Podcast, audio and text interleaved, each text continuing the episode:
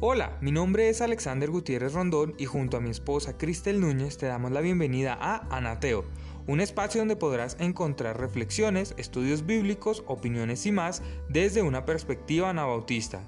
Bienvenidos.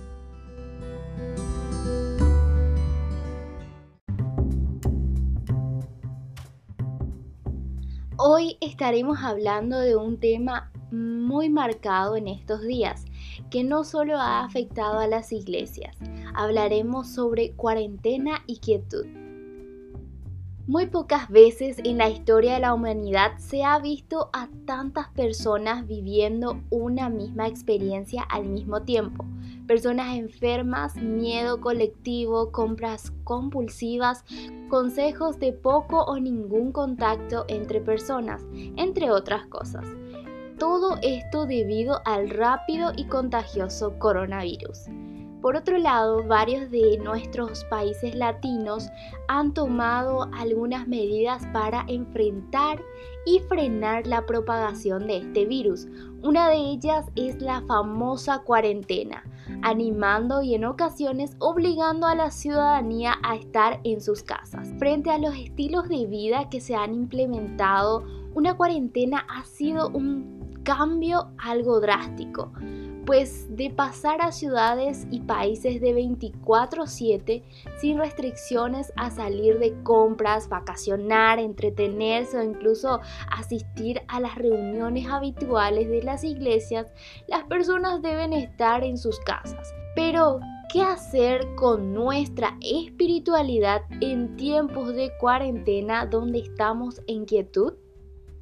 Con esta realidad en mente, nos gustaría mencionar al profeta Elías. Este fue un hombre muy utilizado por Dios. Fue un profeta ejemplar que desafió al sistema de gobierno de su momento. Es tan importante la figura de Elías que en el Nuevo Testamento Jesús hace una referencia de este cuando se refería a Juan el Bautista. Al leer la historia de este personaje nos encontramos con algo particular, pues al ver que su vida estaba corriendo peligro, huye luego de que la mano de Dios estuviera sobre él al hacer llover. Y Jezabel se había enterado de la forma en la que Elías había eliminado a todos los otros profetas de Baal. Luego de ir un día de camino, Elías reniega contra su propia vida desesperado por estar huyendo, o también podemos decir de estarse escondiendo del peligro.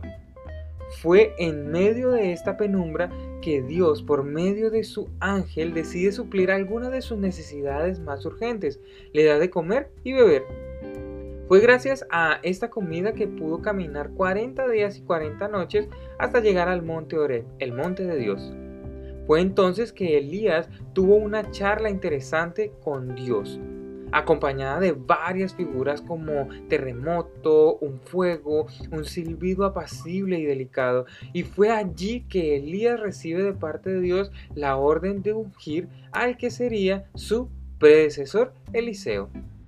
En este tiempo de aislamiento y cuarentena, donde así como Elías estamos escondiéndonos del peligro, nos gustaría poder brindarles algunos puntos que nos puedan ayudar a encontrar una reflexión en las escrituras. Paul y Heidi Amstutz nos ilustran con seis sencillos pasos para cumplir con este objetivo.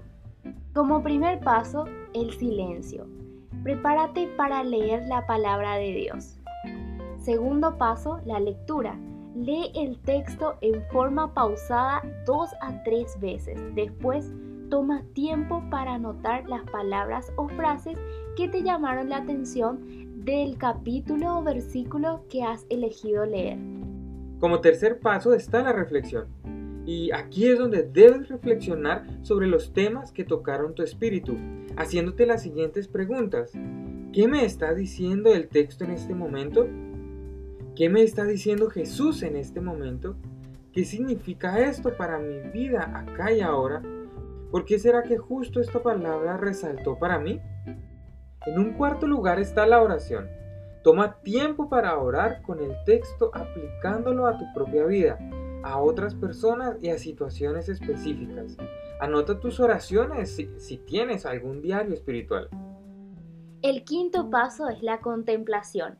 Ahora descansa en el amor de Dios para ti, aquietate, permite que la quietud llene tu mente y que el fruto de tu oración y meditación penetre en todo tu ser.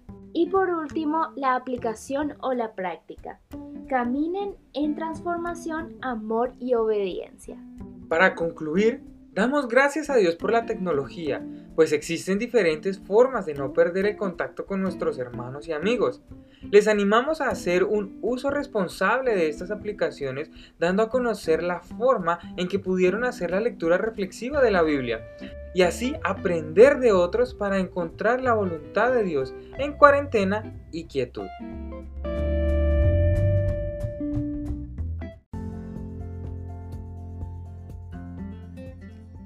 Este fue un episodio más de Anateo. Esperamos que haya sido de bendición para tu vida y no olvides de compartir nuestros contenidos con tus amigos o con tu comunidad. Encuéntranos y escúchanos en las diferentes aplicaciones de podcast y en las páginas web hijosdelsiglo21.com e iglesiadiosesamor.home.blog. No olvides también seguirnos en Facebook. Hasta un próximo episodio.